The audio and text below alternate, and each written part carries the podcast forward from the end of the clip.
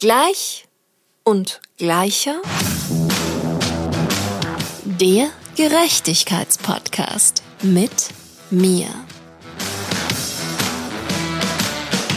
Hallo und herzlich willkommen bei Gleich und Gleicher.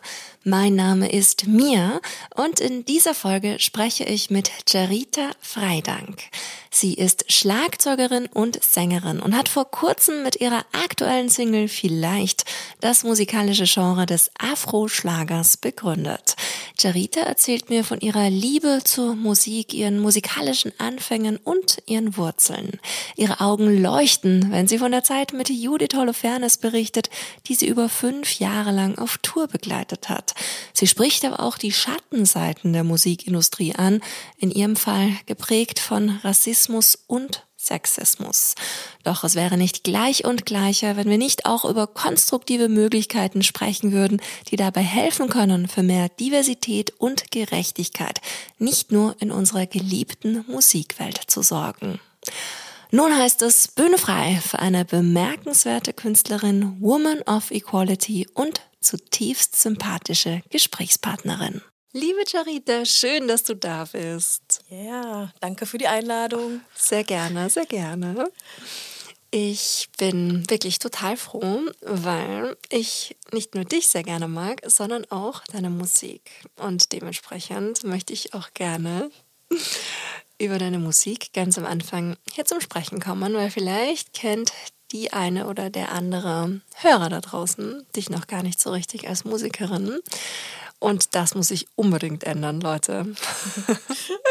es wird natürlich alles in die Shownotes gepackt, so viel kann ich schon vorne wegnehmen. Es lohnt sich auf jeden Fall direkt im Anschluss an dieses Gespräch hier den Streamingdienst eures Vertrauens aufzumachen und diese Musik zu streamen. Vielleicht heißt die neue Single, gell? Genau. Ja, ja. vielleicht. Vielleicht. Aber erzähl mal, was bedeutet dir Musik?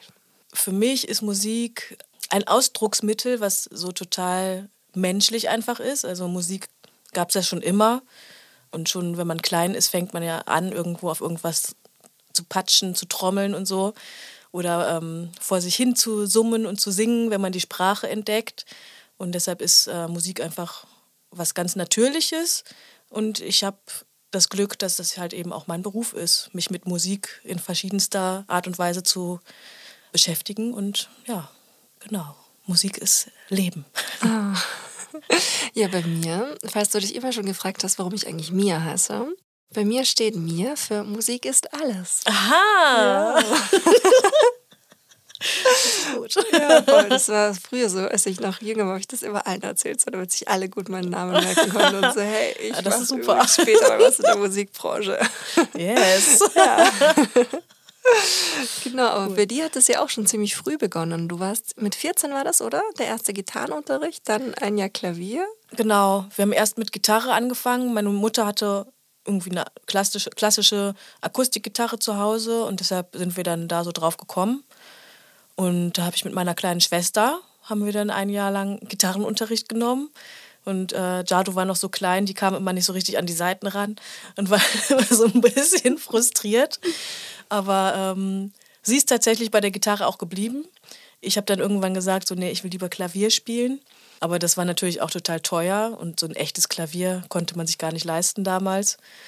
Aber ähm, es gab dann halt auch schon so E-Pianos. Das ist dann nochmal ein bisschen anders als ein Keyboard. Da hast du schon so das Gefühl, wie auf einem Klavier zu spielen. So die Tasten sind ein bisschen schwerer. Und das hat mir, glaube ich, meine Oma, meine Oma und mein Opa haben das dann damals finanziert. Und dann habe ich ein Jahr klassischen Klavierunterricht genommen, was auch schön war, aber ich war immer so, nee, ich will so Alicia Keys Songs spielen. aber die Lehrerin, die war halt Klassikerin und die war auch schon ein bisschen älter. Und sie so, nee, das kann ich dir leider nicht beibringen. Und dann habe ich halt immer zu Hause stundenlang in meinem Zimmer gesessen und habe versucht, diese Songs irgendwie rauszuhören. Es gibt auch noch so Notenblätter, wo ich so versucht habe, irgendwie das aufzuschreiben. So total naiv eigentlich.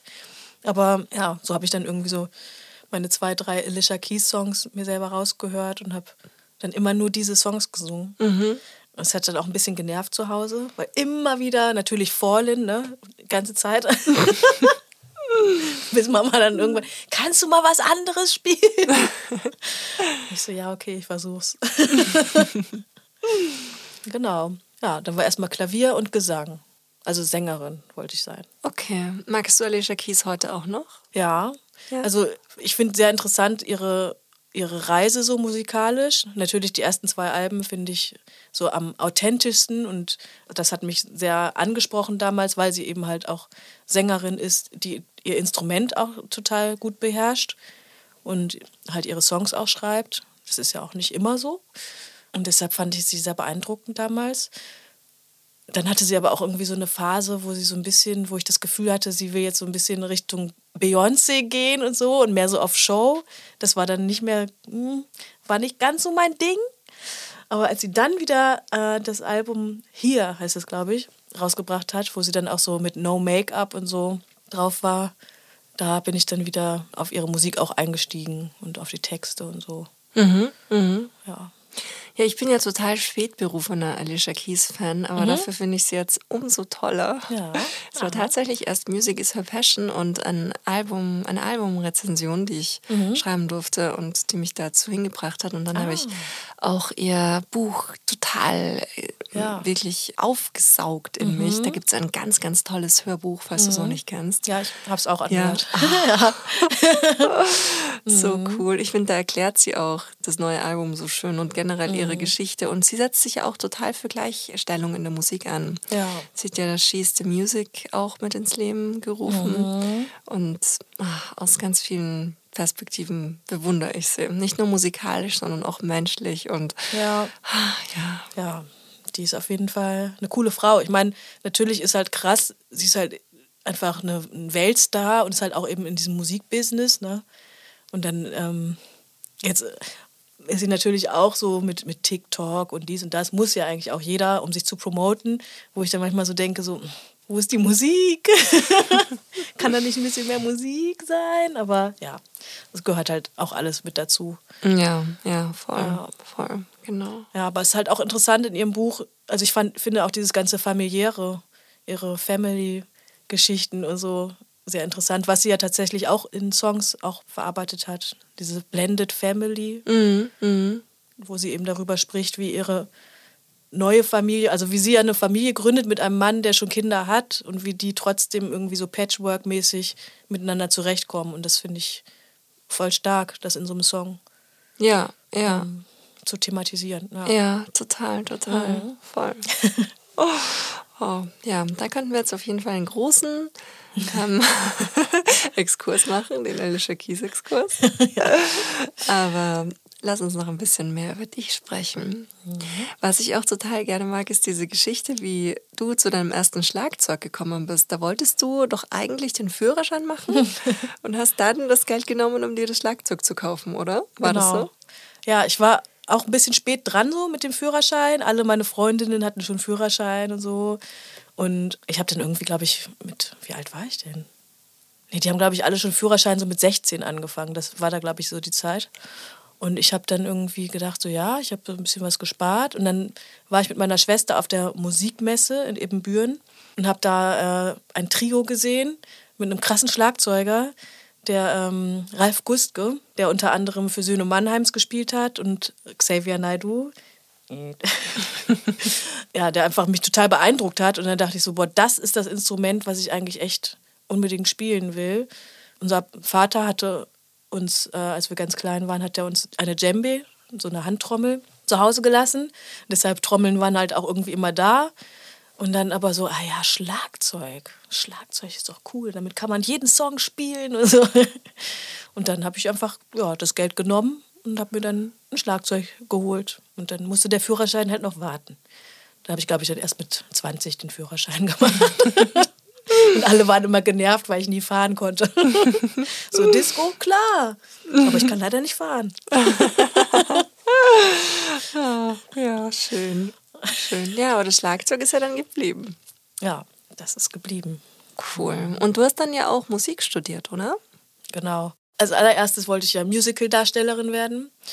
Aber ähm, dann habe ich irgendwie einen Sommer mal in so einem Musical in Osnabrück mitgespielt und habe dann so gemerkt, das ist doch nicht so mein Ding dieses so Schauspielerei und so und hm, nee.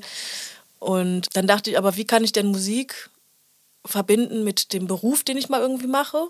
Ich habe da noch nicht so dran geglaubt, dass ich halt nur von Musik irgendwie leben könnte und dachte dann so, ja, okay, dann studiere ich erstmal Pädagogik und da kann ich doch super, kann ich das doch super mit Musik verbinden. Und dann war ich ein halbes Jahr in Münster und habe das studiert und das war so schlimm. ich bin überhaupt nicht klargekommen, weil dann da so Statistik als Fach war. Und ich so, wofür? Ey? In Mathe war ich sowieso immer schle schlecht und weiß ich noch, dann kamen irgendwie diese Prüfungen auch auf mich zu und ich war nur so, uh, nee, ich muss Musik hören und bin dann auch nicht zu der Prüfung hingegangen. Und dann war ich irgendwie in Osnabrück auf der Straße unterwegs und da hat eine Freundin ist mir begegnet und meinte so, hey, die haben jetzt hier einen neuen Studiengang eröffnet in Osnabrück für Popmusik, weil es gab vorher nur Jazz und Klassik und da hatte ich halt nie irgendwie so einen Zugang und dachte, das kann ich eh nicht studieren. Und dann so Popmusik, ja, das ist, doch, das ist doch genau das, was ich will. Und halt in Verbindung mit Pädagogik auch, Musikpädagogik. Dann habe ich gesagt, so ja, Mama, ich ziehe jetzt nochmal zurück nach Hause. ich muss mich auf dieses Studium vorbereiten. Und dann habe ich ein halbes Jahr, bin ich jeden Tag in die Musikschule gefahren. Das war total nett. Da hat die Leitung, die, mir hat einen Schlüssel gegeben und ich durfte dann da in den Raum und konnte dann jeden Tag da üben und mich vorbereiten, weil zu Hause war ja viel zu laut. Der, das hat ja genervt. Und dann habe ich mich da reingehängt, habe die Aufnahmeprüfung gemacht und habe es geschafft. Wow. Und dann habe ich da erstmal drei Jahre studiert. genau. Cool. Und was lernt man in so einem Studium? Ich hatte das Glück sogar, weil eine Studentin nicht gekommen ist, dass ich sogar noch Gesang als Hauptfach, zweites Hauptfach studieren konnte. Ein Jahr lang hatte ich zwei Hauptfächer. Dann haben wir auch sowas wie Chorleitung gehabt, dann natürlich Didaktik, so pädagogische Methoden, Praktikum, wo man das halt auch ja, eben dann wirklich mal umsetzen muss und ausprobieren kann. Und wir hatten aber auch ganz viel Ensemble, also Bandunterricht und Musiktheorie, mhm. Gehörbildung, mhm. bisschen Produktion. Also das Ding war halt, das war ja tatsächlich der erste Studiengang mit Popmusik, deshalb waren die auch noch so ein bisschen, haben die so experimentiert, welche Fächer sind denn jetzt wichtig. erstmal noch so ein bisschen chaotisch, aber mittlerweile ist es ein richtig cooler Studienort geworden. Also ich muss noch dazu sagen, ich habe nach drei Jahren abgebrochen, weil ich Osnabrück war mir zu klein. und ich so, nein, ich will nach Berlin, weil da geht's ab und da sind die ganzen krassen Bands und ich will sowieso nicht unterrichten jetzt im Moment. Da war ich 24, glaube ich. Und ja, dann meinte ich so, ja, ich mache jetzt erstmal Urlaubssemester, ich gehe nach Berlin. und alle waren so voll schockiert. Nein, du brauchst doch diesen Abschluss, du kannst nicht einfach gehen. Ich so, doch, dann erst recht. und dann, ja, war ich halt in Berlin und bin halt dann geblieben, weil ich dann halt hier auch schon Anschluss gefunden habe und so gemerkt habe, ja, irgendwie geht es halt. Und ja, habe dann jetzt erst zehn Jahre später den Abschluss noch gemacht. Ach echt? Mhm. Ah, wow. In der Corona-Zeit. Ich habe kurz bevor Corona losging, hatte ich entschlossen, okay, ich mache das noch zu Ende. Mhm. Habe dann nochmal da die Aufnahmeprüfung gemacht. Die kannten mich ja zum Glück alle noch und so, ach, du bist wieder da? Obwohl ich damals so war, so, ich komme nie wieder. Aber die haben sich alle gefreut und dann konnte ich die Corona-Zeit ganz gut überbrücken mhm. mit so Online-Studium. Mhm. Also ich musste gar nicht mehr nach Osnabrück. Na, perfekt. Und hab, dann konnte alle meine Projekte einfach hier in Berlin machen. Mhm. Und das war eigentlich ganz schön. ja. Und wie ging es dann von Berlin aus weiter, als du von Osnabrück nach Berlin gekommen bist? Was hat dich dann hier gehalten? Ja, natürlich erstmal so die Stadt an sich, so total viel los, weil ich bin ja eigentlich noch nicht mal aus Osnabrück, sondern vom Lande, aus Bad Essen. Und da ist natürlich eigentlich einfach gar nichts. äh, außer schöne Landschaften und so, einen schönen Wald. Ähm, ja, es war natürlich einfach total aufregend erstmal so, Berlin. Und ja, so ein bisschen gejobbt, habe dann auch ähm, gekellnert im Quasimodo, weil ich so dachte, so, yeah, legendärer Club und dann gibt es da auch Konzerte und dann kann ich was Spannendes sehen und so. War auch teilweise so. Und dann ich, bin ich zu Musiksessions gegangen, zu Jam-Sessions und habe dann da Leute kennengelernt, Musiker, ein bisschen gejammt. Und dann hatte ich die erste Band, Nachlader, auf den bin ich gekommen, weil der, glaube ich, da damals in der City hatte der eine Anzeige geschaltet und hat halt explizit eine weibliche, eine weibliche Person fürs Schlagzeug gesucht. Mhm. Und ich dachte so, hä, ja, voll cool. Und dann habe ich mich bei dem gemeldet und dann habe ich mit dem echt lange gespielt auch. Mhm. Irgendwie so drei Jahre. Hatten wir so hier und da irgendwelche Gigs. Leider kam da auch nie der große Durchbruch, wo wir immer so drauf hingearbeitet haben.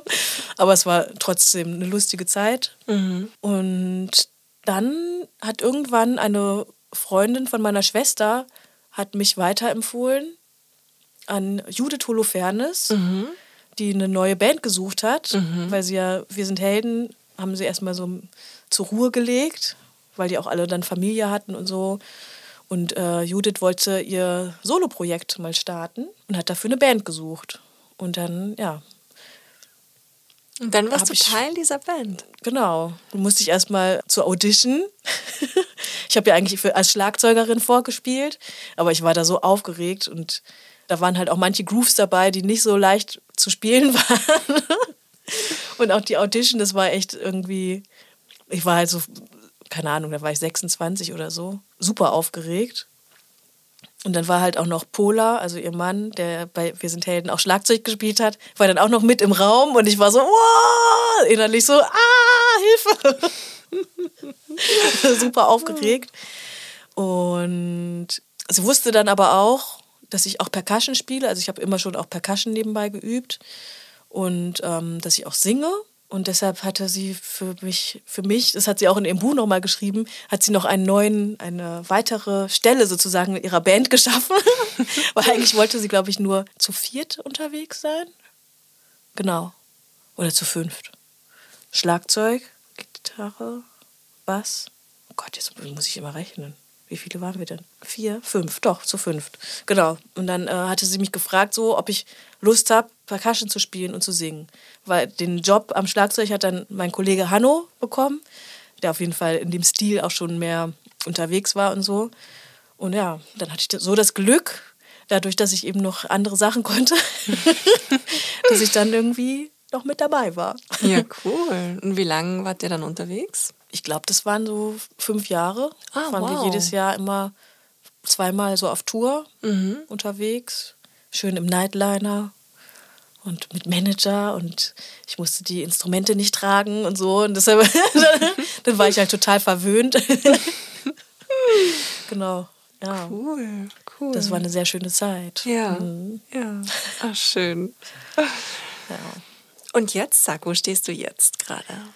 Jetzt, nachdem Judith gesagt hat, sie möchte kein Popstar mehr sein und sich ein bisschen zurückgezogen hat, habe ich halt auch noch mal so für verschiedene andere Bands irgendwie gespielt für Newcomer und so, wo natürlich dann auch die Voraussetzungen ein bisschen anders sind. Da gab es dann keinen Nightliner, sondern da ist man mit dem Auto unterwegs gewesen oder so.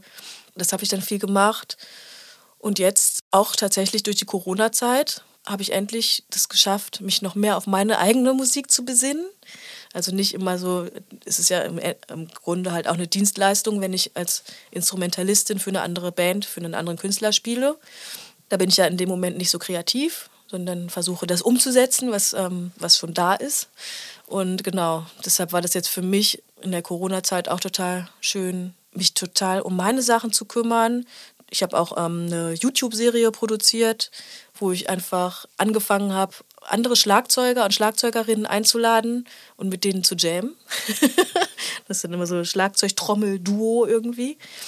Da hatte ich, glaube ich, irgendwie so zehn Folgen gemacht seit 2020 und habe es dann jetzt auch noch weitergebracht, noch andere Instrumentalisten einzuladen, weil dann jetzt aus diesen ganzen Grooves, was ja einfach nur trommellastig war, jetzt noch Songs entstehen.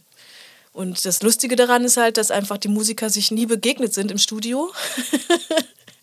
und dass einfach alles improvisiert ist. Also es ist gar nichts irgendwie vorher krass irgendwie komponiert worden, sondern es kommt so aus dem Moment heraus. Da habe ich jetzt, glaube ich, 20 Folgen.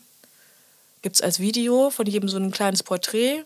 Und ich sitze an der Musik gerade und arrangiere das jetzt und gucke, wie ich da irgendwie Songs draus mache. Wow, das hört sich echt cool an. Die Videos werden selbstverständlich in den Show Notes verlinkt. Mhm.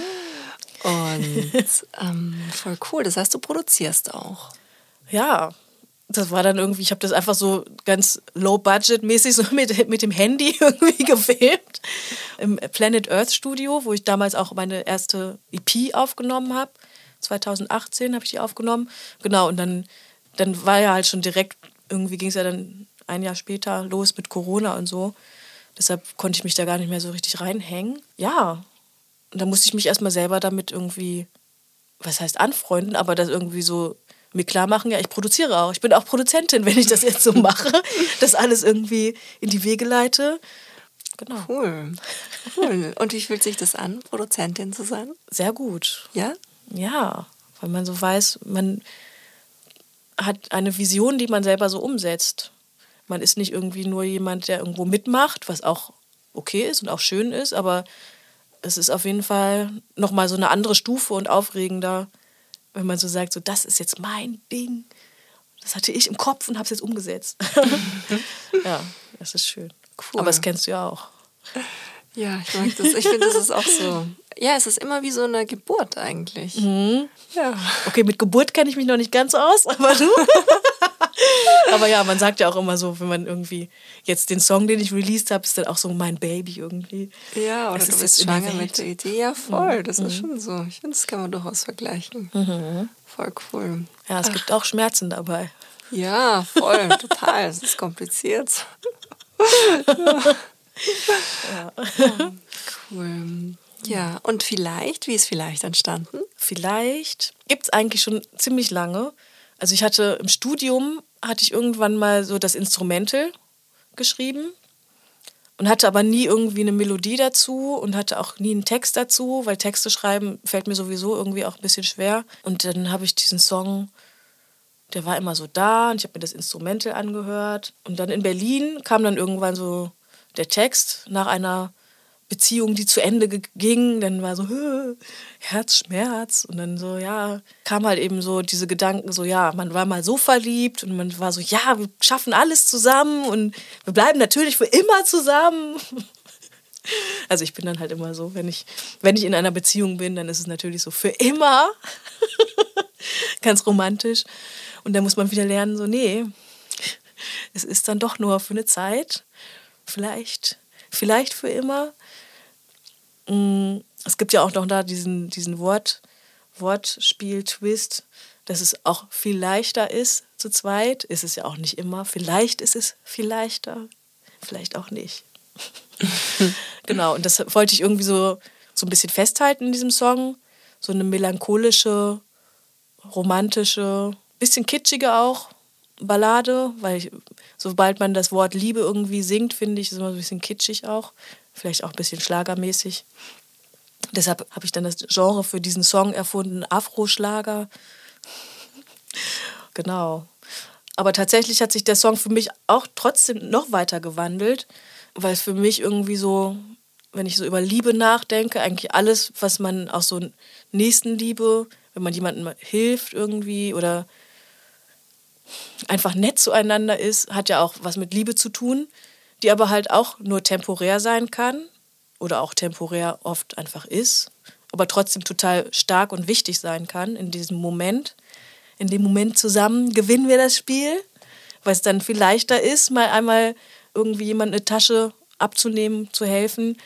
Aber es ist halt eben nur für einen Moment und dann ist auch wieder gut. Dann gehen die Wege wieder, jeder geht seinen Weg und man hat aber trotzdem diese Liebe mal geteilt. Mm, oh, schön.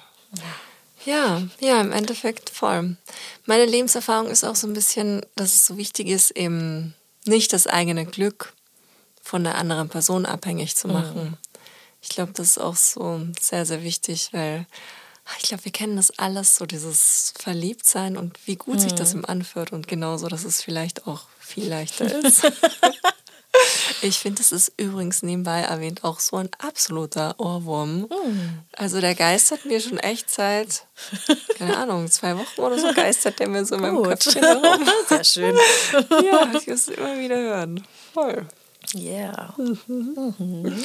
Also ich hätte ihn jetzt nämlich gar nicht so mit einer Trennung assoziiert. Es war so eher so mhm. dieses vielleicht eben wirklich ein Leben lang und mhm. dieses ohne Erwartungen an einer Beziehung heranzugehen. Ja. Das war so meine Interpretation. Und das mag ich am Ende auch immer so gerne an Musik, dass Mhm. teilweise manchmal die Botschaften der SongwriterInnen dann wieder komplett neu interpretiert werden können durch die HörerInnenschaft. Ja, ja, finde ich auch gut, wenn da irgendwie so Platz ist. Also wie man den, wie man den Song halt für sich irgendwie nehmen will, so, ne? Ja, und auch was er dann so für eine Reise macht. Mhm. Voll. Voll cool. Ah ja, schön. Und wie geht's weiter? Was wird jetzt aus dem von dir ins Leben gerufene Afro-Schlager-Genre? Kommen da jetzt noch mehr Songs dazu? Ja, also es gibt auf jeden Fall noch einige Songs, wo der Text noch nicht ganz fertig ist, aber da sollte ich mich mal dahinter klemmen. Bei mir ist es auch ein bisschen so, das ist ein bisschen chaotisch, weil ich eben auf Deutsch schreibe und auch auf Englisch. Und die Genre sind vielleicht, also das auf Deutsch ist auf jeden Fall für mich Afro-Schlager, weil meine Worte vielleicht auch manchmal simpel sind. So direkt so mit Liebe, ich liebe dich oder ich liebe dich nicht. Deshalb Afro-Schlager. Und ähm, die englischsprachigen Songs sind so, gehen schon ein bisschen mehr Richtung Jazz, ein bisschen experimenteller. Und da ich aber irgendwie alles immer so im Flow mache, dann sitze ich an dem einen Song und dann wird der vielleicht fertig. Oder dann sitze ich an dem anderen Song und dann ist der plötzlich irgendwie inspirierender. Es ist gerade noch so ein bisschen offen. Also es sind zwei Songs in der Pipeline, die eigentlich fertig sind. Es kommt jetzt darauf an, ob ich bei dem einen, wo, wo ich das Musikvideo schneller fertig habe, glaube ich. Weil so, also es wird wahrscheinlich dann erstmal jetzt ein englischsprachiger Song rauskommen, der auch schon älter ist, den ich für meinen Vater geschrieben habe, vor 15 Jahren. Weil ich ja ohne den aufgewachsen bin. Ich habe den immer selten gesehen. Der kam ab und zu mal zu Besuch. Und ähm, ich habe mich dann aber so mit 26 nochmal mit dem connected und bin mit ihm auf eine Reise gegangen. Wir sind mit dem Auto durch Afrika gefahren. Also wir sind in äh, Marokko, haben wir übergesetzt von Spanien nach Marokko und sind dann so die westafrikanische Küste runtergefahren. Und davor war halt mein Vater für mich so, ich kannte ihn halt nicht so gut. Und deshalb habe ich diesen Song geschrieben, Our Hearts, Beat as One, Wherever You Are, weil der ist so ein Weltenbummler, immer unterwegs. Und ja, ich fühle mich trotzdem so verbunden mit ihm, weil ich bin halt seine Tochter. Und genau, daraus kam dann eben dieser Song auf Englisch, was halt auch damit zu tun hat, weil mein Vater spricht Englisch, ist Afroamerikaner. Und ja, ich glaube, das ist der nächste Song, der rauskommt. Und danach kommt wieder was auf Deutsch raus. Ah ja, dann geht's wieder weiter mit Afro-Schlager. genau, dann kommt wieder Afro-Schlager. Ja. Cool, cool, ja, weil ich finde, das ist nämlich auch echt cool, weil so dieses, vielleicht jetzt, das hat, finde ich, für mich sowas, genau im Weiß so eine Mischung ist, was total Einzigartiges. Eben einzigartig und eingänglich und ja, ich mag es total. Okay. Ja, dann muss ich mich da auch nochmal hinterklären, noch an einige Radios schicken und so. Weil ich bin ja Independent Artist, ich mache das gerade alles noch so alleine, habe noch kein Label oder irgendjemanden, der so sagt, so läuft das und so musst du das machen. Deshalb ist das alles so improvisiert. Ja. Und wie geht's dir damit, auch unter Anführungszeichen deine eigene Managerin zu sein? Finde ich eigentlich auch gut, weil ich sowieso, dadurch, dass ich eben so freelance-mäßig unterwegs war, selbstständig, muss ich ja eh alles so managen, irgendwie, dass ich zu meinen Gigs hinkomme und dass ich meine Instrumente am Start habe und so. Aber es ist halt jetzt nochmal so ein ziemlich anderes Gefühl, weil es halt eben so das eigene, die eigene Musik ist und man dann eben auch nicht nur mit Musikern und Musikerinnen einfach zu tun hat, weil die sind ja auch nicht diejenigen, die dich dann promoten. Jetzt irgendwie andere Businesspartner zu finden, das ist schon nochmal so ein ganz anderer Step. Aber ich freue mich sehr, dass wir uns kennengelernt Ja. haben, weil das irgendwie so eine, so eine nette Connection einfach ist, wo ich dann so aus meinem Häuschen so raus, mich rausgetraut habe und so, hallo, ich habe hier so einen Song. Ja, ja genau. Voll. Und dich in unser Häuschen hineingetraut hast. Das ist auf jeden Fall nochmal eine andere Welt, wenn, wenn man dann halt wirklich so, so im Mittelpunkt steht und irgendwie dann jetzt selber gefragt wird. Vorher habe ich halt immer mitbekommen, so die Künstlerin oder der Künstler, wie der halt immer sich selbst noch promoten muss und so. Jetzt bin ich halt selber, muss ich das selber machen. ja. Und ist es was, wo du sagst, okay, das fühlt sich auch für mich stimmig an, diese ganze Arbeit mitzumachen? Hast du so eine übergeordnete Message oder irgendwas, wo du sagst, so hey, das ist, das will ich gerne in die Welt hinaustragen oder ist es einfach nur so generell dieses, ich will mich ausdrücken durch die mhm. Musik und mein Ding jetzt machen? Ja, auf jeden Fall mich ausdrücken durch die Musik, mein Ding machen auch, aber auch zeigen, dass es halt eben auch geht, dass man irgendwie auch unabhängig das schaffen kann. Ich glaube, ich habe es mir manchmal vielleicht auch ein bisschen schwerer gemacht, weil ich irgendwie eben dieses mit diesem Selbstproduzentin sein auch, weil ich irgendwie, also ich habe halt gerne so die Zügel in der Hand auch und dann wirklich sozusagen, okay, ich gebe das jetzt mal ab und verlasse mich darauf, dass irgendwie jemand anderes das so in meinem Sinne auch macht und dass es dann so ist, wie ich mir das vorgestellt habe. Das ist äh, auf jeden Fall auch schwierig für mich. Jetzt für den Song vielleicht, da habe ich ja auch sehr lange alleine dran gesessen. Und es gibt ja auch schon eine Bandversion, wo ich halt Musiker gefunden habe, die ähm, diesen Afro-Style, so Richtung Highlife und so, Afrobeat, die das schon lange spielen, also sind auch schon ältere Musiker, wo ich weiß, die liefern genau diesen Sound. Und da konnte ich dann einfach loslassen und sagen, hier, so, das ist der Song. Und ich weiß, wenn ihr das spielt, dann klingt das so, wie ich mir das wünsche. Und ähm, jetzt diese Version, die ich nochmal veröffentlicht habe, die ist ja in Zusammenarbeit auch mit einem Produzenten dann entstanden, wo ich auch gesehen habe, also ich habe mir sein Album angehört, auch deutschsprachig, auch mit so afrikanischen Einflüssen aus verschiedenen Ländern, wo ich so wusste, okay, ja, der weiß schon, wie mein Sound so sein soll, der versteht das. Und den hatte ich dann eben angeschrieben letztes Jahr, nee, vorletztes Jahr. Das hat ja auch schon wieder so lange gedauert mit dem Song. Und da dachte ich, er wohnt in Berlin. Und dann meinte er so, nee, ich bin gar nicht mehr in Berlin, ich bin nach Angola ausgewandert. Camufingo heißt er. Mhm. Ich so, oh nein. Aber voll cool, dass er antwortet und hat auch Interesse mit mir zu arbeiten. Und ich war so voll aufregend. Und dann hatten wir halt so ein Zoom-Meeting. Er meinte so, ja klar, er hat Bock darauf.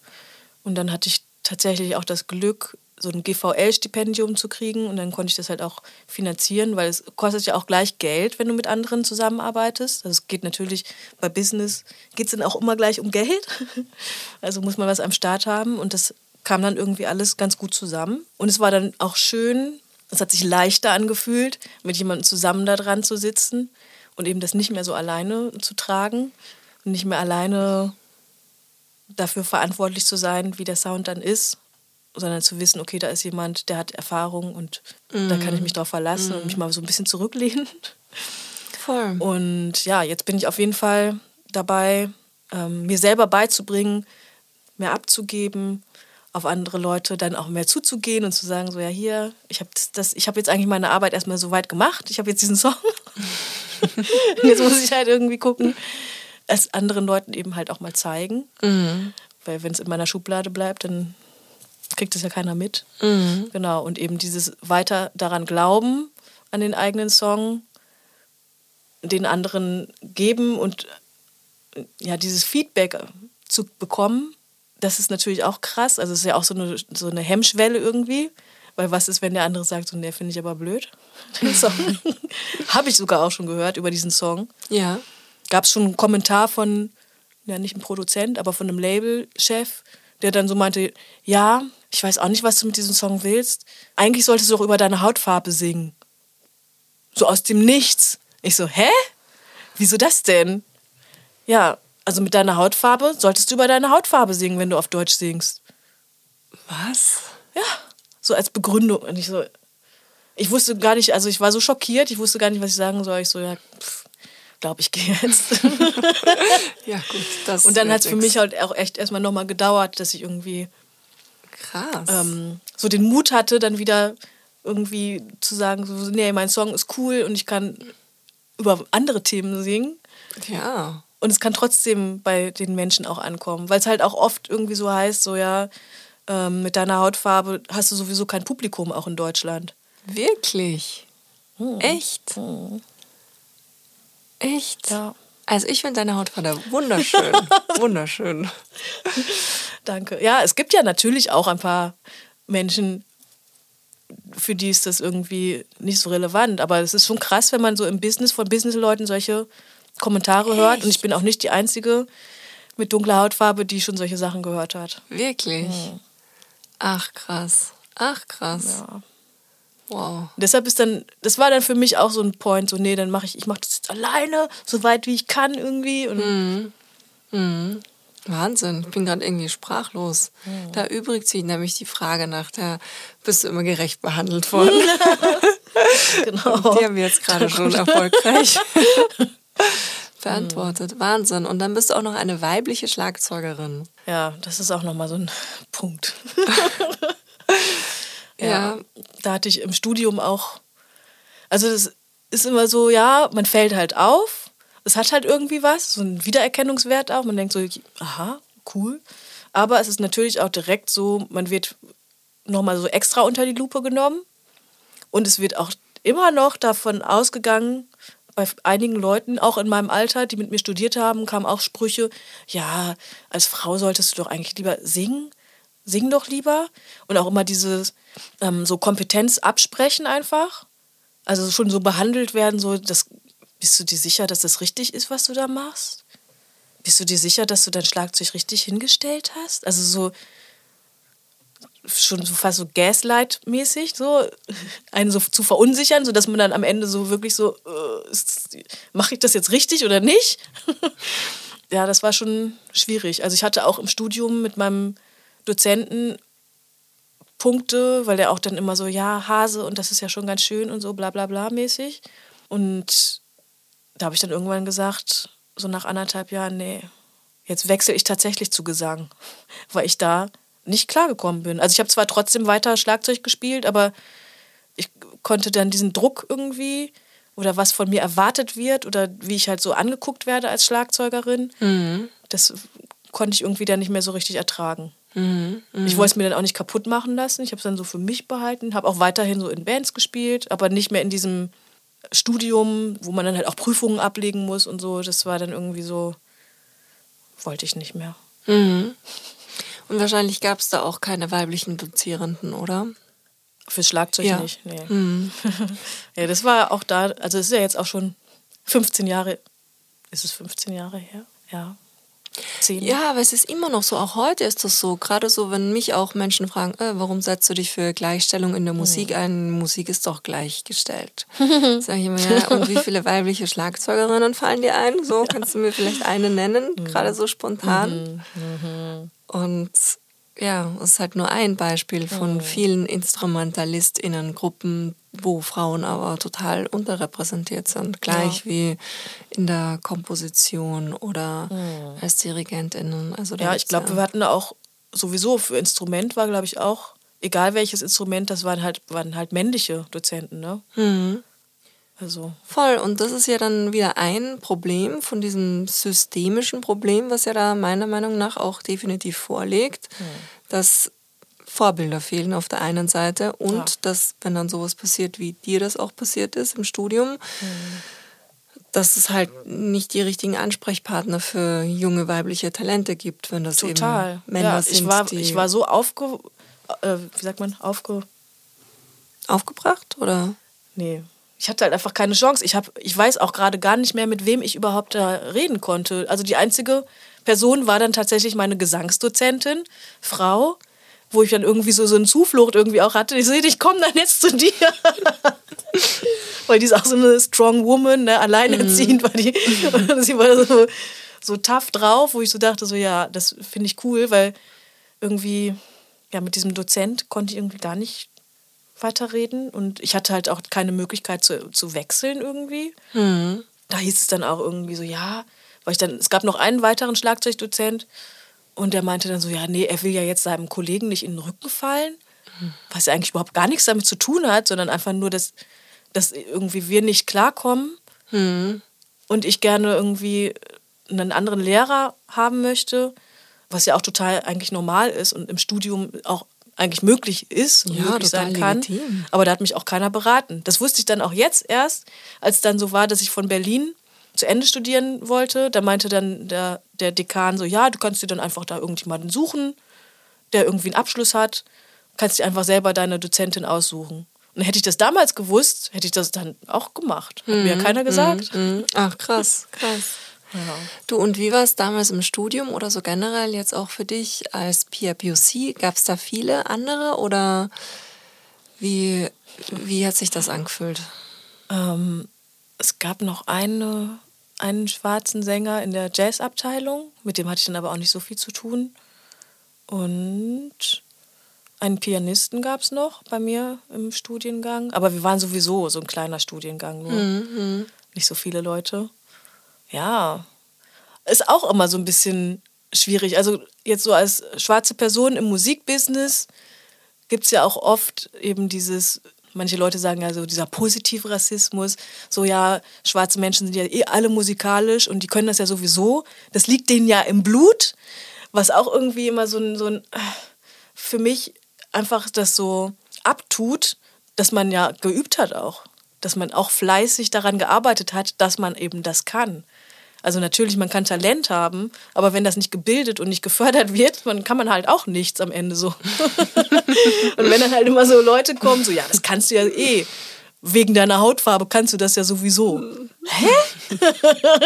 Nein, ich glaube nicht. Schwierig. Ja. Oder eben, dass man auch manchmal so im Business so als Farbtupfer mit auf die Bühne gestellt wird, weil dann sieht es ja gleich ein bisschen internationaler aus. Mm, das ist auch manchmal so ein bisschen mm. schwierig. Also man muss halt immer genauso mit dem Frau sein, immer so einordnen, okay, wieso bin ich jetzt hier? Nur weil ich eine Frau bin? Weil ich eine Frau bin?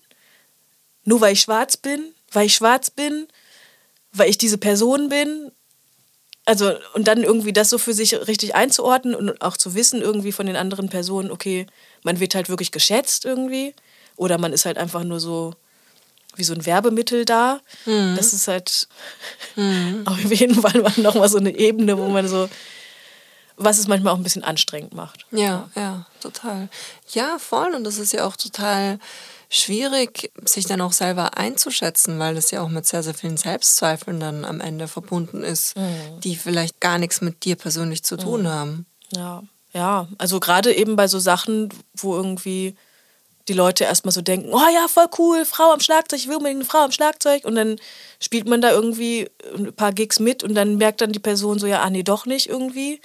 Weil es tatsächlich auch auffällig ist, wenn eine Frau am Schlagzeug sitzt, dann gucken die Leute so, vielleicht an der Hauptperson eigentlich dran vorbei, so, wer ist denn da hinten?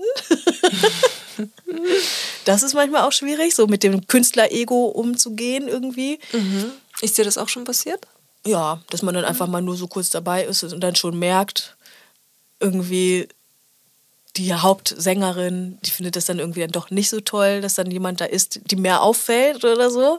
Dann so, hm, da habe ich mich auch mit einer Freundin letztens drüber unterhalten, Gitarristin, die hat es auch schon erlebt. Und sie meinte halt auch selber so, dieses Gefühl zu haben, okay, wie soll ich jetzt sein? Soll ich jetzt auffallen hier auf der Bühne? Bin ich für die Show so da? Oder soll ich mich jetzt zurückhalten? Weil eigentlich bin ich nicht die Hauptperson, ich bin ja nur, ich bin ja nur eine Instrumentalistin, die irgendwie das bedient. Also dieses Abwägen, wie soll man sein? Und das Ganze halt eben auch in einem professionellen Kontext, weil du bist ja engagiert in dieser Band. Mhm.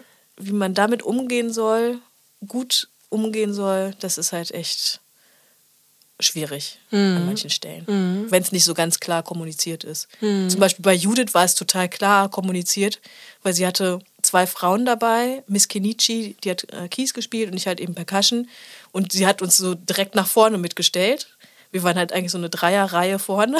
Mhm. Und da war so ganz klar, sie will, dass wir da gesehen werden und sie weiß das total zu schätzen, dass sie uns mit so an ihrer Seite hat. So, ne? Cool. Und das war halt so ein, ja, fast irgendwie so ein einmaliges, tolles Erlebnis. Eben, dass wir, also auch so ein, so ein Bandgefühl zu haben, weil man eben so lange auch mit ihr unterwegs war. Fünf Jahre ist eine lange Zeit, mhm. ja. Ja, und einfach, es war einfach so klar, wir sind eine Band. Wenn man halt immer nur so dazu gebucht wird, für eine Tour oder so, dann bist du danach halt wieder raus und hast vielleicht mit diesen Leuten gar nichts mehr zu tun. Hm, hm. Und das ist für mich auf jeden Fall so, habe ich gemerkt, so, hm, ich kann so freelance-mäßig, das ist ein bisschen zu krass für mich. Also hm. vielleicht bin ich auch ein bisschen, weil ich auch eigentlich familiär bin und so, ich brauche so Leute, mit denen ich dann irgendwie über Jahre lange zu tun habe, dass ich dann auch Zeit habe, mich zu entfalten, so ein bisschen. Ja, voll, Aus meiner Schale voll. rauszukommen. Genau. Ja, weil man lernt sich ja dann auch kennen und baut mhm. Beziehungen auf, aus denen dann noch mehr entstehen kann. Also so ja. ein gesundes Arbeitsumfeld ist schon irrsinnig wichtig. Ich bin Mhm. da auch genauso. Ich will auch am liebsten ja, mich mit den Menschen ein Leben lang umgeben. Ja, wenn die ja das cool ist schön, sind. wenn das, wenn das geht. Ja, wenn es geht. Das Leben Ja. will dann oft was anderes, aber so, das wäre auch grundsätzlich immer, Mhm. immer meine Intention. Ja, wenn man das schafft, ist es schon sehr wertvoll. Sowieso, wenn man eine Arbeit hat, die einem auch noch Spaß macht und erfüllt. Deshalb ist das für mich, muss ich auch mir immer sagen, das ist auch so, wenn ich mal jammere, schon auf hohem Niveau, weil ich ja immer noch das Glück habe, irgendwie mein Schlagzeug einfach zu spielen oder zu singen und alles andere, diese Schwierigkeiten sind ja einfach so ein, was dann vielleicht auch mit meinem Ego zu tun hat und mit meiner Persönlichkeit. Es ist, ja, Ja, also es ist schon ein, ein großes Privileg natürlich, aber man muss da auch hinschauen und vor allen Dingen sich auch fragen, wie können wir konstruktiv mit gewissen Gegebenheiten in der Musik umgehen, weil die Musikwelt ist ja nach außen hin so eine offene, so eine kreative, so eine freie. Und dann, das ist das, was ich jetzt aber in den letzten Jahren, seitdem ich mich ja auch schon seit fünf, sechs Jahren damit sehr, sehr intensiv beschäftige und wirklich überall auf wo ich nur kann, hinschaue, ähm, was mir da auffällt, ist dann doch, dass da schon eine gewisse Diskrepanz auch vorhanden ist. Ja. Und gerade auch mit den Sachen, die du jetzt schon im Laufe des Gesprächs erzählt hast, das sind ja schon Dinge, die einfach an einem System liegen, was in sich eben dann leider doch nicht so offen, bunt und frei und vor allen Dingen auch gerecht ist. Und Gerechtigkeit ist auch ein super wichtiges Stichwort, denn du bist ja in einem Gerechtigkeitspodcast. ja. Und jetzt möchte ich gerne von dir wissen, was löst denn ganz grundsätzlich dieses Wort bei dir aus? vom Gefühl löst das auf jeden Fall so eine Motivation, so einen Kampfgeist aus irgendwie. So vor so, ja, Gerechtigkeit. ich will jetzt irgendwie sofort irgendwas machen, damit die Welt gerecht, gerechter wird. Und das, ich weiß auch, dass ich das als Kind auch schon immer so hatte. Ich habe das immer so gesehen, boah, das so die Ungerechtigkeiten schon so in kleinen zwischenmenschlichen Dingen irgendwie und so, boah, das kann aber nicht sein und habe auch immer versucht dann irgendwie so für Leute so einzustehen mit irgendwie und dann so, nee, das ist aber jetzt nicht fair, wenn du so und so zu dem bist und so. ja, Gerechtigkeit.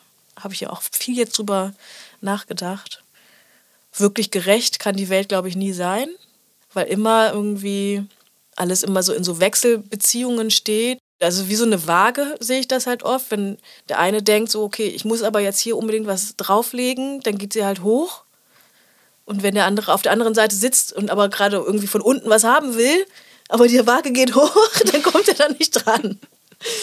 Und so verschiebt sich das halt immer wieder. Und ich glaube, ja, um an Gerechtigkeit irgendwie zu arbeiten, muss man auf jeden Fall rücksichtsvoll sein und irgendwie mal versuchen, so dass man so das Ganze irgendwie auch sieht. Sich selbst halt auch immer reflektieren irgendwie versuchen. Ja, Kommunikation ist ganz wichtig für Gerechtigkeit. Also ich finde zum Beispiel jetzt diese ganzen sozialen Medien und Internet und so total wichtig, um irgendwie für mehr Gerechtigkeit auch zu sorgen. Also ich höre oft auch so, ja, durch das Internet ist alles noch viel schlimmer geworden und so, wo ich aber denke, so, nee, dadurch kommen einfach jetzt mal die Sachen auf den Tisch. Das, was früher irgendwie immer schon vorher zensiert wurde, zum Beispiel was im Fernsehen einfach läuft, in diesen paar Kanälen, mit den paar Leuten, die da oben sitzen und entscheiden, was da läuft, das ist doch viel ungerechter. Also jetzt, wo der Zugang ist über Internet, über das Internet, dass äh, viele Informationen geteilt werden können, Wissen geteilt werden kann, dass man über YouTube so viel lernen kann auch. Man kann ja studieren über YouTube.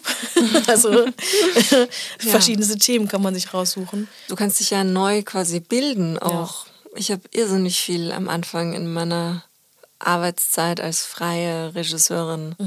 Ich glaube, ich habe YouTube meine halbe Karriere zu verdanken.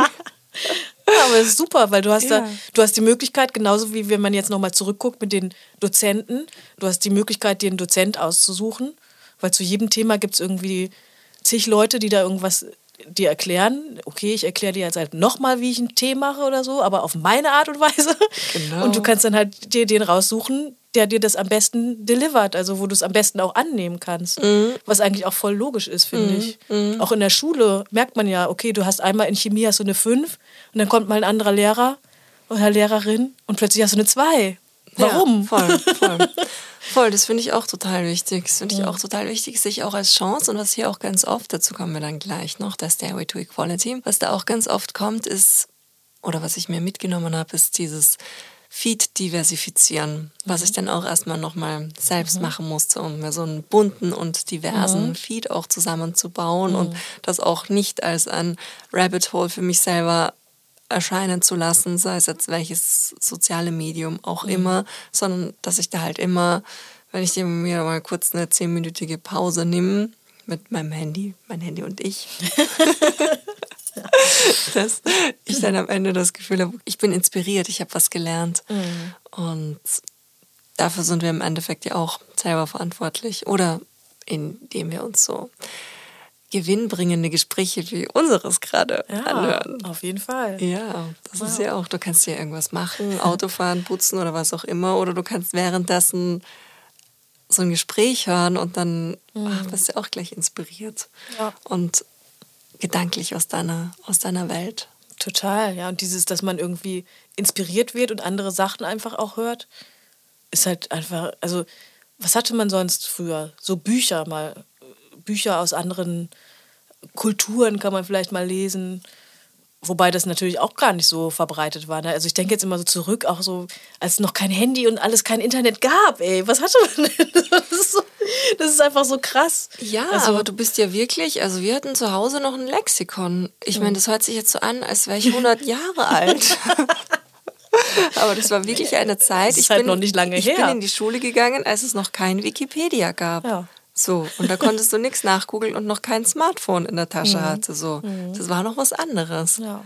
Da hast du deine Infos aus Büchern gezogen. Und das war dann halt auch das, das ist die Wahrheit, was in diesen Büchern steht. Das, genau. was dir da vorgelegt wird. Genau. Lernst du in der Schule und so ist es halt.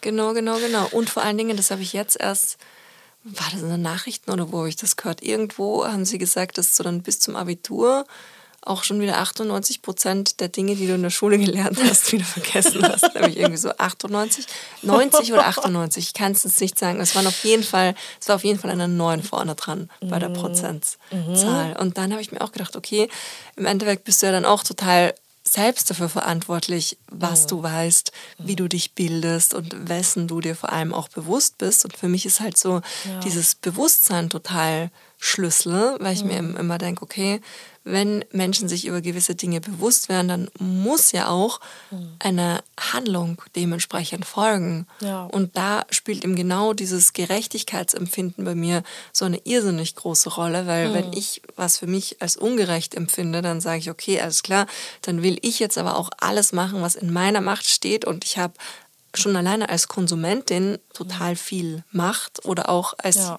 egal, ich muss ja nicht einmal Geld dafür ausgeben, auch als Musikkonsumentin, Kulturkonsumentin. Mhm. Wenn ich mir das nicht leisten kann, auf Konzerte zu gehen oder mir Platten zu kaufen, mhm. dann kann ich ja auch mit Werbung streamen und da kann ich ja auch mhm. meine Aufmerksamkeit diversen Künstlern schenken. Ja. Was ist denn Diversität für dich überhaupt? Diversität. ja, dass ich einfach viele verschiedene Gesichter, Möglichkeiten, Geschmäcker, dass, dass man diesen Zugang hat. Also dass man, dass, dass man diesen leichten Zugang halt auch hat. Also dass man, keine Ahnung, auf dem Weg hierhin zum Beispiel gibt es so ein Riesenplakat jetzt, da ist ein riesiger schwarzer Mann auf diesem Bild, wo ich so dachte, so, boah, wie krass, einfach jetzt hier so, weil für mich ist es halt so, ich bin in der Minderheit hier ich sehe nicht so viele schwarze Menschen, sondern ich habe einfach viele weiße Menschen, sehe ich. Und dann einfach mal so ein Riesenplakat zu sehen, ein schwarzer Mann, sehr beeindruckend, riesengroß. Das ist für mich die Diversität, dass einfach jede Kultur auch abgebildet wird. Mhm. Und irgendwie auch klar ist, dass in Deutschland halt auch viele Kulturen da sind und auch gelebt werden und man nicht das Gefühl haben muss, man muss sich unterwerfen, unterdrücken, irgendwie anpassen, auch immer dieses mit Integration, bla bla bla. Ja, dass einfach jede Kultur wertvoll behandelt wird und auch sichtbar ist und, und auch das Schöne, dass man das Schöne auch in diesen Kulturen sehen kann. Mhm, mh. Das ist Diversität. Ja, für mich. Schön, schön. Ja, ich glaube gerade so der Aspekt auch mit diesem Wertvollen und das Positive eben daraus sehen und dass mhm. sich das am Ende halt auch bereichern kann. Ja, total. Also Ich meine, jetzt hier in Berlin ist sowieso total schön und an jeder Ecke kannst du irgendwie verschiedenste Asiaten, afrikanische Restaurants, kannst du einfach auch alles ausprobieren und hast diesen Zugang dazu. Aber es ist natürlich, wenn ich das vergleiche mit dem Dorf, wo ich aufgewachsen bin, da gab es halt nichts so. da war einfach, okay, es gab vielleicht mal einen Italiener oder irgendwas, aber so diese Zugänge und auch eben die Zeit, wo es noch kein Internet gab, wo ich wirklich nur jetzt zum Beispiel meine Geschichte, also meine, meine Roots erforschen konnte. Das, ich kann mich noch daran erinnern, wie dann der Geschichtsunterricht war und dann kam die Seite Sklaverei. Und dann alle im Klassenraum still und dann irgendwann fängst du an zu, zu, zu flüstern hinten und so, ja, hier in Charita und so und bla bla bla. Die hat ja auch diese Hautfarbe und so und dann, die gehört ja zu denen die versklavten Leute und dann fragt man sich natürlich, okay, wie konnte das alles passieren und so und dann kommen halt, dann merkt man so, was dann für Gespräche auch in, in diesen Kindern irgendwie so sind, so ja, weil die sind ja auch keine Menschen, keine richtigen Menschen, die sind ja unterentwickelt und so und das lag was? da in der Luft, auf jeden Fall, was? ja. Krass, krass. Und wenn man diesen Zugang einfach nicht hat, weil ich hatte wie gesagt, ich habe ja meinen Vater nicht viel gesehen und der hat auch Englisch gesprochen. Ich konnte damals auch gar nicht so gut Englisch. Und ich hatte dann auch, ja, man hat sich ja auch nicht getraut oder als Kind hatte ich noch nicht, wusste ich gar nicht, welche Fragen ich überhaupt stellen kann oder stellen sollte, um irgendwie zu wissen, wer bin ich überhaupt.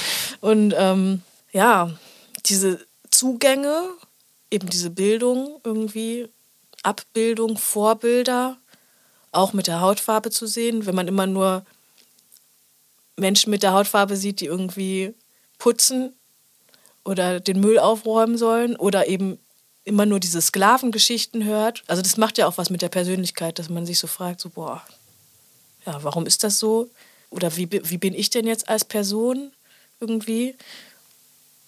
Und da gab es für mich halt auch so ein, wie so ein Erwachen, als ich nach Berlin gezogen bin, weil hier ist natürlich Multikulti, hier sieht man alle möglichen Kulturen und hier hatte ich dann auch Zugänge und Kontakt eben zu Leuten, die auch so einen Hintergrund haben wie ich wo man dann einfach auch sich mal austauschen kann und auch hört, okay, ähnliche Sachen, wo einem dann auch rassistische Sachen vielleicht noch mehr bewusst werden, die man einfach auch vorher, das war einfach so normal irgendwie, wo ich wirklich gemerkt habe, so Dinge, die ich früher als Kind erlebt habe, das war einfach Rassismus und es hatte gar nichts mit meiner Persönlichkeit zu tun, weil ich hatte auf jeden Fall auch so depressive Phasen, wo ich immer nicht so wusste, wo, warum und wie ordne ich mich da ein? Es, es, waren auch Sprüche wie so, ja, aufs Gymnasium musst du ja nicht gehen.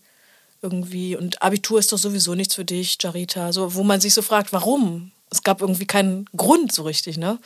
Aber man denkt dann so, hm, okay, ich so als Person. Aber zum Glück auch durch das Internet, dadurch, dass ich da Sachen suchen konnte und finden konnte, andere Vorbilder gesehen habe, wie ist deine Mama damals damit umgegangen? Die war ja alleinerziehend und war halt auch viel unterwegs, dann arbeiten. Das war dann auch nicht so, so krass Thema irgendwie. Sie mhm. hat natürlich immer so versucht, so, ja, alle sind gleich und es gibt keine Unterschiede und es gibt auch keine Rassen natürlich und so, sondern wir sind alle Menschen und hat halt versucht, ja, dass wir irgendwie schön aufwachsen können und Sachen ermöglicht, halt eben so auch mit, mit Reiten gehen und Musik machen und so und ja, versucht einfach so ein normales Leben zu haben, was aber trotzdem dann manchmal schwierig ist, weil sie das natürlich selber nie so erfahren hat, so, ne? Sie, war halt, sie wurde halt nie wegen ihrer Hautfarbe irgendwie ausgegrenzt mhm. oder dass irgendwie komische Sachen dann gesagt wurden. Mhm. Sie kann halt, man kann das dann höchstens irgendwie dann so ein bisschen vom Gefühl dann so vergleichen, wenn man sich irgendwie sexistisch behandelt fühlt, so als Frau, wo man dann auch irgendwie so in Situationen kommt, wo man so wirklich so denkt, so, ey, das kann einfach nicht sein. wieso, wieso werde ich jetzt so behandelt? Das ist nicht die Persönlichkeit, sondern nur weil ich, weil ich eine Frau bin, werde ich so behandelt, werden mir Kompetenzen abgesprochen und also mhm. ja. Ja, es ist echt ein Wahnsinn. Mhm. Josephine Abraco, die hier auch schon zu Gästin war mhm. im Podcast, die hat auch ein sehr, sehr schönes Buch geschrieben, Wie bringe ich Kindern Rassismus bei? Mhm. Ja. Und das ah. ist, also das habe ich dann gleich mit meinem, der Große, das schon ein paar Mal vorgelesen bekommen. Mhm. Einfach weil, ja, das halt einfach ganz viel so internalisierte Denkmuster sind, ja. die halt so in unserem System vorgelebt werden und auch, weil du es vorhin erzählt hast mit der Schule. Ich finde es auch immer wieder krass, so diese eurozentristische Weltsicht, die mhm. ja bis heute so mhm. vermittelt wird. Klar, in jedem Teil der Erde hast du einen ganz anderen Unterricht. Ich ja allein schon als Österreicherin ja. habe einen ganz anderen Geschichtsunterricht bekommen als hier die Menschen. Ja. Also für mich war das auch so, okay, hm, mhm. Wende und Fall der Berliner Mauer, das war so, keine Ahnung, vielleicht mal eine Stunde im Geschichtsunterricht. Mhm. Und ja, das ist ja dann irgendwie kommst du tausend Kilometer weiter nördlich, ist es wieder was, schon ein ganz anderes Thema. Und ja. ich bin ja auch Ausländerin, aber mhm. schau, ich habe irgendwie das, ähm, irgendwie so einen interessanten, also interessante Erfahrungen auch schon gemacht mit meinem Aussehen, weil mhm. ich mich gut anpassen kann. Also mhm. jetzt gerade im Winter, gut, das bin ich ganz weiß, schaue aus wie alle hier, aber wenn ich irgendwo im Urlaub bin, dann werde ich auch ganz oft für einheimisch gehalten. Mhm. Also und habe mir aber auch als Kind habe ich mir das immer gewünscht. Ich wollte immer, ich wollte immer nicht weiß sein. Ich weiß auch nicht warum. Keine Ahnung. Ich habe immer schon Menschen mit einer dunkleren Hautfarbe ganz, ganz toll gefunden. Mhm. Ich weiß nicht, wo das herkommt. Ob es irgendwie so was mit einer vergangenen Inkarnation zu tun hat oder so. ja, vielleicht. Und ich habe es immer als Kompliment aufgefasst. Aber heute sehe ich das auch total kritisch, weil ich als weiße Person, wenn ich mal dunkel bin, weil ich in der Sonne bin, mhm kann das ja überhaupt nicht beurteilen, wie es Menschen geht, die, mhm. die in der Haut im wahrsten Sinne des Wortes drinstecken. Ja. Und ja, also ich für meinen Teil, ich bewundere es einfach nur, aber, oder finde es schön, aber mhm. finde es halt gleichzeitig auch so ach, unglaublich ungerecht, wie unsere Welt dahingehend einfach noch gestrickt ist. Ja. Ja, das Ding ist halt irgendwie, das ist dann das geht halt dann auch immer noch so weit und tief zurück, wenn man dann irgendwie jetzt Berichte sieht, also jetzt nicht so aus den News, aber Sachen aus dem Kongo irgendwie wieder die Mineralien abgebaut werden und wie das, warum deshalb Krieg ist und so, ne? Sobald man halt anfängt, wirklich mal zu gucken, zu hinterfragen, irgendwie, warum ist es in manchen Ländern so, warum, warum sind die immer unterentwickelt? Warum werden andere Länder ausgebeutet? So, weil wir brauchen diese Mineralien, um hier unser Smartphone zu haben irgendwie. Weil wir wollen halt auch alle diese Technologie irgendwie haben. Und muss ich auch sagen, ich finde das toll, dass es das gibt auch. Weil dadurch haben wir eben auch die Möglichkeit, dieses ganze Wissen, wir sind weltweit jetzt alle so vernetzt, wir sind dieses Riesennetzwerk und wir können Informationen kriegen irgendwie. Aber es muss halt irgendwie, ja, wenn man jetzt wieder zur Gerechtigkeit geht, dann muss auch da aus dem Land, wo diese Sachen genommen werden, die müssen doch eigentlich gut leben können, wenn die sowas Wertvolles da haben. Wie kann das sein? Und dann, dann geht man dann natürlich auch wieder zurück zu Kolonialismus und so, dass halt eben die Leute aus Europa in fremde Länder gegangen sind und gesagt haben, so, wir sind jetzt hier Chef und wir, ihr macht das jetzt so, wie wir das wollen, weil ihr seid uns unterlegen einfach weil ihr diese Waffen auch nicht habt oder das zu begründen mit, ja, ihr seid ja auch keine richtigen Menschen, wenn man sich das mal überlegt, dass wirklich das wissenschaftlich erwiesen war, dass äh, Afrikaner keine richtigen Menschen sind. Und dann sitzt man da so als Kind und denkt sich so, hä? Wie kann das sein? Wie kann das sein? Einfach. Ich sitze jetzt immer noch so da. Wie kann das sein? Und deshalb sowieso auch so mit Wissenschaft und so, klar, oder wenn man auch so guckt, Wissenschaftler werden ja auch immer oft, wurden ja auch oft so als Spinner irgendwie, wenn es schon darum ging, so wie ist die Erde? Ist, es, ist sie rund? Ist sie flach? Ganz klar war sie irgendwann mal flach. War sie total festgelegt. Das stand überall und so wurde, das ist die Wahrheit. Das haben dann auch alle geglaubt, ja klar. Ja, das ist die Wahrheit. Jetzt ist die Erde rund. Das ist die Wahrheit. Mhm. Weil wir haben ja auch Fotos und so. Da wurde bestimmt nichts gefaked. das ist die Wahrheit. Afrika, die sind alle, also jedes Mal, wenn ich so gerade auch jetzt wieder zur Weihnachtszeit, dann, wenn ich dann mal das normale Fernsehprogramm sehe, zu Hause bei meiner Mutter, dann dauernd immer wieder, ja, Afrika wird dargestellt, die hungernden Kinder. Und das ist, das ist halt Afrika. Afrika ist ja auch alles. Ein, ein es ist genau. Genau. Kein Kontinent, es ist ein Land, ja. Ja, wo man sich dann auch so fragt, so. Ja, und das ist ja in ganz, ganz vielen Bereichen so. Also ich habe schon so viele augenöffnenden Erlebnisse gehabt, ganz egal, ob es jetzt zum Beispiel das System Milch und die Milchproduktion. Es gibt da so viele wirtschaftliche Hebel, die sich dann eben auf den globalen Süden im Endeffekt total unterdrückend mhm. und kontraproduktiv auswirken und ja. immer noch dann am Ende aber dieses Bild des White Saviorisms mhm. über allem steht, mhm. Und das ist halt irgendwie so, ja, ja. krass, unverständlich und wir sind ja hier ein konstruktives Format. Wir wollen versuchen, über Lösungsansätze nachzudenken. Was fällt dir denn ein? Was müsste sich denn tun, damit sich das ändert? Beziehungsweise was sind vielleicht auch so Dinge, die die Menschen, die jetzt zuhören, mitnehmen können, wie das eigene Verhalten vielleicht auch ein Stück weit angepasst werden kann? Was wünschst du dir von, hm. von Menschen? Also ich finde immer ganz wichtig, sozusagen so die Credits, was ja auch so aus der Musik so kommt, dass man wirklich auch sehen kann und hinschreibt, wer hat mitgemacht die Gesichter sieht, okay, irgendwie wer ist halt auch wichtig. Und ich glaube, das ist halt auch tatsächlich immer auch wieder so, so eine Ego-Sache. Wir haben ja alle ein Ego, aber dass man irgendwie, und das ist ja das Tolle an uns Menschen, dass wir uns reflektieren können und irgendwie, dass man guckt, wie weit kann ich mein Ego irgendwie so ausleben, ohne dass ich jetzt anderen damit groß wehtue. Schade.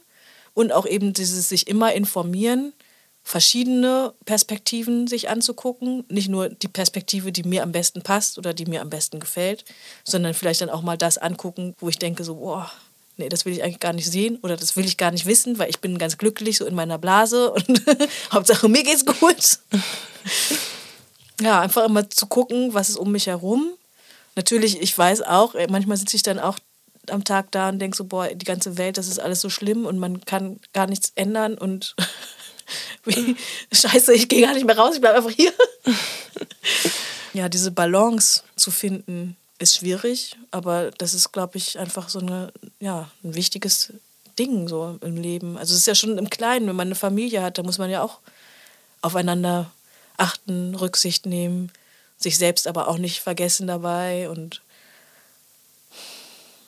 ja, sich ein Thema suchen im Leben, mit dem man was bewegen kann. Mhm. So wie du ja auch mit dem Podcast kannst du ja auch voll was bewegen und die ganzen Möglichkeiten, die man so um sich herum hat und sieht, so gut es geht nutzen, auch an den eigenen Talenten arbeiten und eben, ja, das ausbauen und eben zu sehen, okay, wie kann ich denn mit meinen Talenten, das muss jetzt nichts Musikalisches oder Künstlerisches sein, kann ja auch sein, dass man gut reden kann, dass man gute Fragen stellen kann. ja, wie kann ich das dafür nutzen, um irgendwie was zu bewegen? Ja. Also, dass man auch irgendwie so einen Anspruch hat, dass man nicht so an, nur ans, an Konsum denkt, irgendwie so, ja, ich brauche das tolle Auto und ich, ich brauche auf jeden Fall diesen Urlaub und ich brauche das und das, sondern dass man irgendwie immer so ein höher gestelltes etwas, ein höher gestelltes Ziel hat, was man irgendwie im Leben verfolgt. Mhm, ja. Voll, voll. Ich hatte gestern auch genau, also ein Gespräch, was da super gut dazu passt. Das muss ich noch ganz kurz erzählen. Ey, das mhm. ist mir noch nie passiert. Wir reden schon eine Stunde oh. zehn. Normalerweise schaue ich immer so intuitiv bei einer Dreiviertelstunde auf die Uhr, aber das war jetzt gerade so im Flow.